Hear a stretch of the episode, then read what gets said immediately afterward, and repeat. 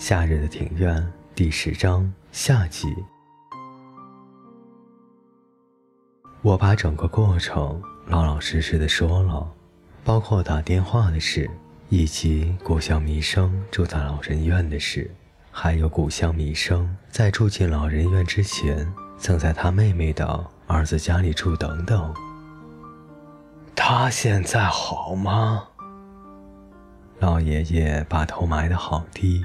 我只能看到他的秃头。他有没有说什么？看我久久都不回答，老爷爷抬起头来，只盯着我。哦，他他说忘了。原来，呃，他好像有老人痴呆症。他说她的丈夫已经死了。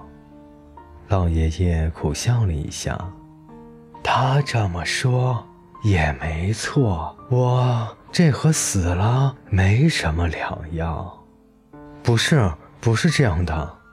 外面传来蝉鸣声，一波接着一波，好似整个耳朵都被蝉鸣塞满了，也因此自己的声音变得又小又远。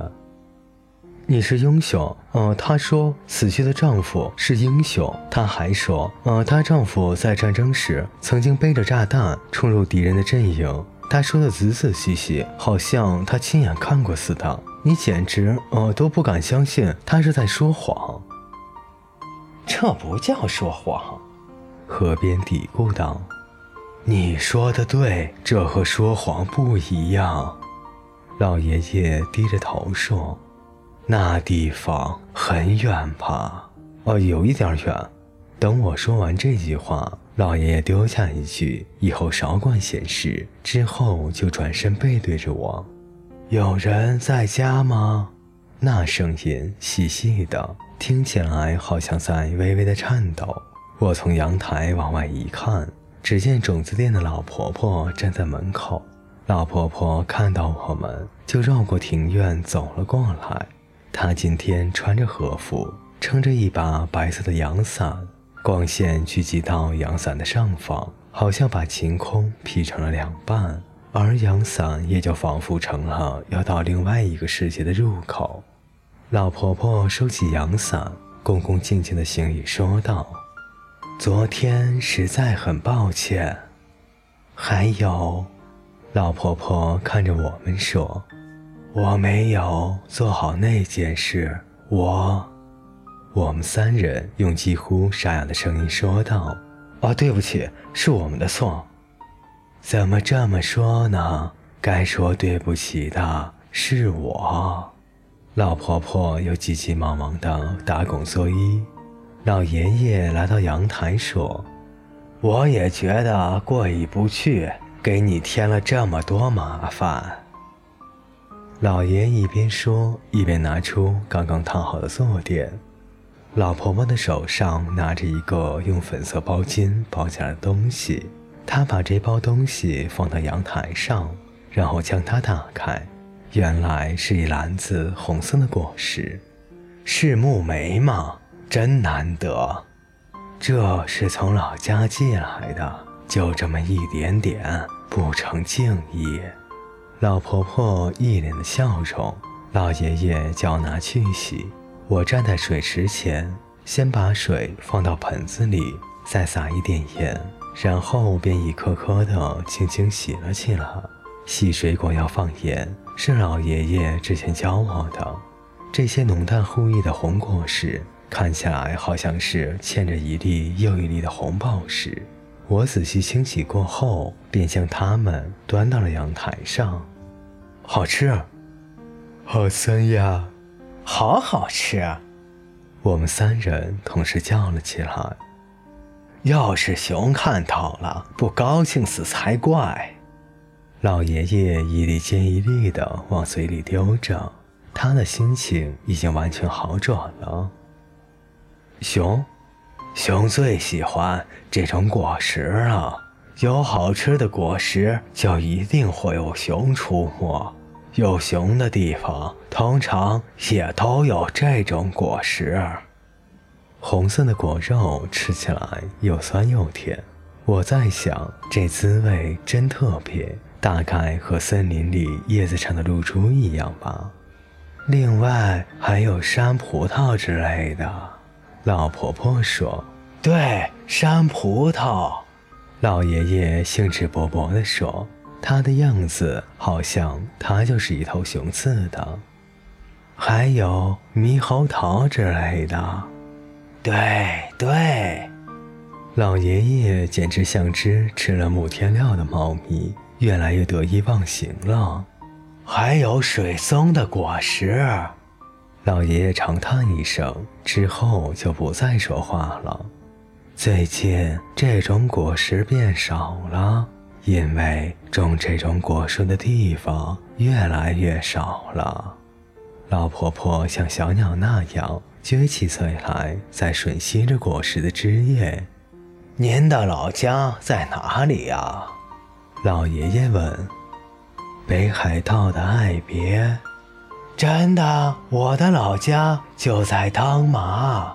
老婆婆露出惊喜的表情说：“真巧，我们是邻居。”老婆婆笑起来的样子，真的好像古香弥生奶奶。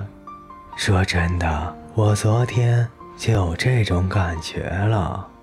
哦，北海道的人都有一些特色。老爷爷用力点头说：“北海道的女人都特别勤劳，我的母亲就是。”原来，河边抬起头来说：“老爷爷也有妈妈。”河边一副若有所思的样子：“这不是废话吗？”老婆婆带着几分腼腆，笑着说：“对，北海道的女人很吃苦耐劳，每个人看起来都好能干。”老爷爷和老婆婆聊了好一阵，从他们的言谈中，我才知道老爷爷的爸爸以前是铁路局的技师。他们说，小时候去上学都是穿着橡胶的长靴，再套上冰刀的。另外，他们还提到盛产山葡萄的秘密据点、烟雨卵的趣事，以及夏天在冰冷的河川里游泳、全家一起晒鱼干、用烟青椒配米饭等等美食。老婆婆还说，老婆婆还说，有一天她亲眼看到一名从监狱逃出来的人被抓。另外又说，半夜下山时都会听到狐狸的叫声。那声音听起来好凄凉，他们滔滔不绝，好像永远说不完似的。说到北海道的夏天，他们都齐声赞叹那一连片的连绵不绝的花海。说到冬，说到冬天，他们便都想起那些专门拉木材的马匹。据说他们在拉动一马车的木材时，身上所冒出的水汽非常惊人。一到冬天。每隔一段日子就得清理石炭暖炉。老爷爷和老奶奶小时候都有这样的经验。另外，他们也都曾经用雪块堆出一个个小小的跳台，还有他们会在冻成冰块的牛奶上撒上砂糖，一边舔一边吃。老爷爷和老奶奶甚至谁也不服的争着说，滑雪时谁可以飞得比较远。从他们两人的这段精彩的谈话，我才知道，原来他们心里都埋藏了许许多多的往事，而这就真的让我感到非常的惊讶。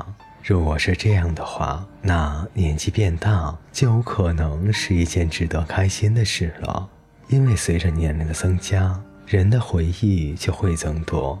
就算有一天这个人消失了，他的回忆也还会在空中游荡，或是混在雨中，深入泥土。如果记忆真的可以不死的话，那他在四处飘荡之后，也就有可能会钻进某一个人的心里。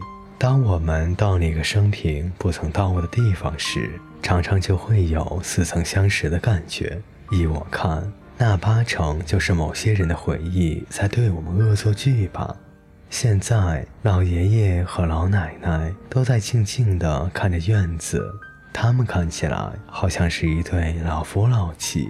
有一阵凉风吹过，我们每一个人都仿佛被那饱受阳光与清风照拂的又酸又甜的木莓果粒包住了。